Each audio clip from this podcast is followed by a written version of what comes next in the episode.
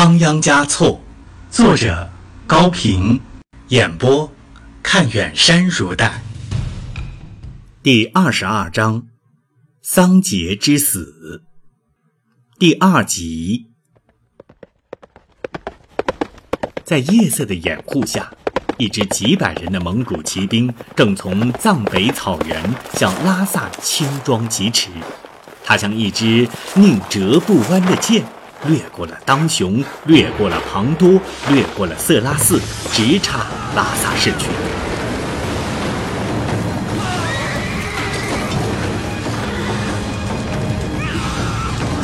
兵不血刃地占领了圣殿，迅速填补了权力的真空。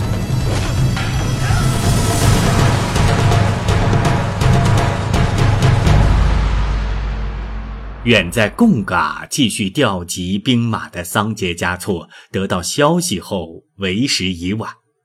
他狠狠地捶了一下自己的扁头，气恼得久久说不出话来。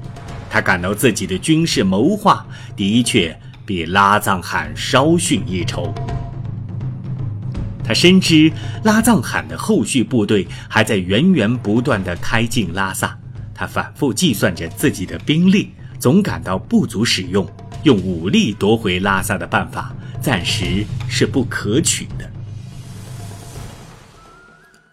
谚语说：“想占有神一样的高位，就要有鬼一样的计谋。”桑杰嘉措此时不由得想起一个人来，这就是拉藏汗的内侍当增旺杰。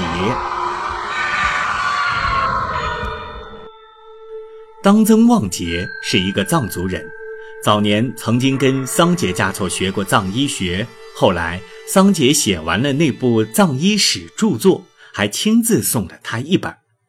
这本书刻印得相当精美，内容也十分丰富。他不但论述了藏医学的起源和发展，还介绍了历史上藏学家的贡献和重要的医典。当增旺杰把他看作是第八对他的友谊的象征，始终怀着受宠若惊的感情。在拉萨时，他几次托人向桑杰透露自己的心愿，离开拉藏汗，到桑杰主持的葛丹坡章来服务。桑杰婉言拒绝了他。那时候的桑杰就隐约地感觉到，让他留在拉藏汗的身边。要比留在自己的身边有用。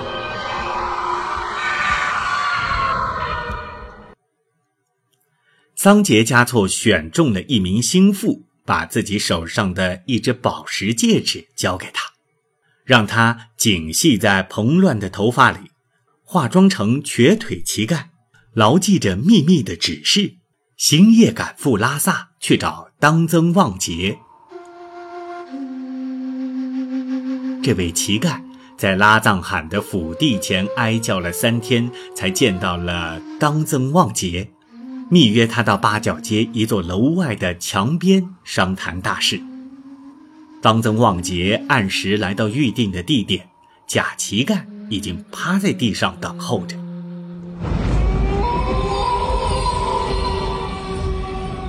你认得这个吗？假乞丐从乱发中取出了戒指，警觉地望了望四周。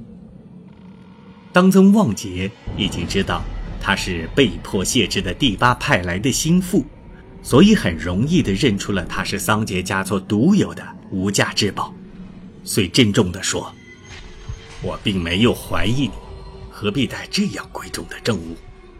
第八桑杰嘉措是我们藏族的大英雄，也是我的恩师。”现在，灾星正照临在他的头上。他有什么吩咐，你就转述吧。假乞丐刚要说话，一队蒙古骑兵列队走了过来，为首的头目叫达木丁苏伦，很得拉藏汗的宠幸。他是认得当增旺杰的，尊贵的老爷，可怜可怜我这残废的苦命人吧。求佛祖赐福给您和您的子孙。假乞丐用前额贴着地面，声带站着哭音，两只手并排的向前伸着。当曾旺杰急速的背过身去，挡住达木丁苏伦的视线，顺手把那个贵重的戒指像小钱一样的扔在贾乞丐的手上。贾乞丐顺势握紧在手心里，不停地道谢。骑兵过去了，达木丁苏伦回过头来，向当增旺杰微笑了一下，似乎在赞赏他的善行。马蹄声远了，贾乞丐从地面抬起头来，又把戒指送回到当增旺杰的怀中。这是第八送给你的，日后还要重谢呢，先生。这个其实是用不着的，说着，把戒指戴在手上。当曾旺杰的话不是假的，他早就愿意不取报酬的为第八效点劳了。当然，第八这样的看重他，特别是将自己身上的贵重物品赠给他，他也是求之不得的，因为他不但有很高的经济价值。更是很高的荣誉。越是想当大人物而当不了大人物的人，越是爱好虚荣。当曾旺杰就属于这一类。只要有大人物的吩咐，他什么事都干得出来。快说，此地不宜久停。他催促着。你是动医药的。毒死他！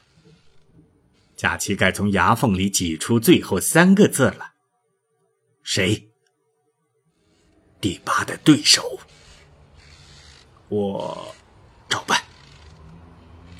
在分手的时候，从他们头顶的楼窗里隐去了一个女人的头，这个女人就是贵族小姐白珍。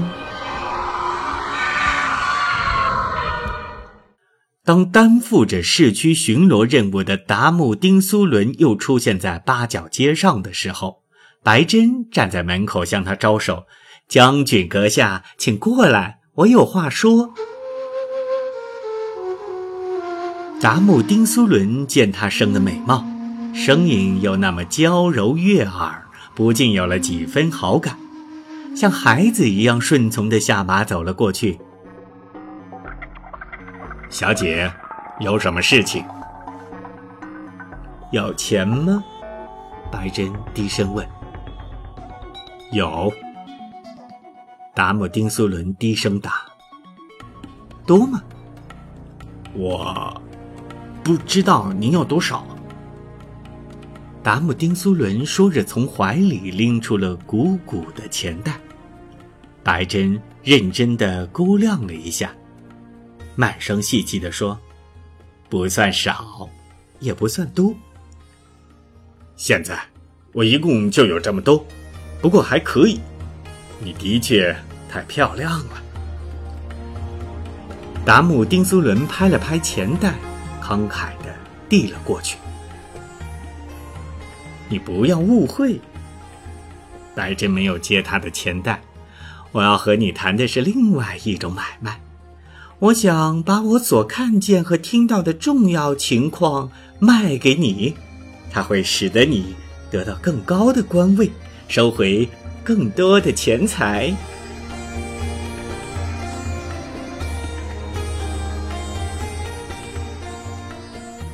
达姆丁苏伦失望了，不过又立即产生了另一种希望。他懂得，有时候灵魂的交易。比肉体的买卖更为有利可图，于是急切地追问：“你看见了什么？”一个藏族乞丐和一个蒙古官员在神秘的交谈。你听见了什么？毒死他！白珍也从牙齿缝里挤出这三个字。毒死谁？达木丁苏伦惊愕了。第八的对手，明白了吗？啊！值吗？白珍伸出了手，值，太值了。达摩丁苏伦赶忙把钱袋捧过去。欢迎你夜晚再来。白珍提着钱袋，转身进了大门，又回过头来向达木丁苏伦抛出妩媚的一笑。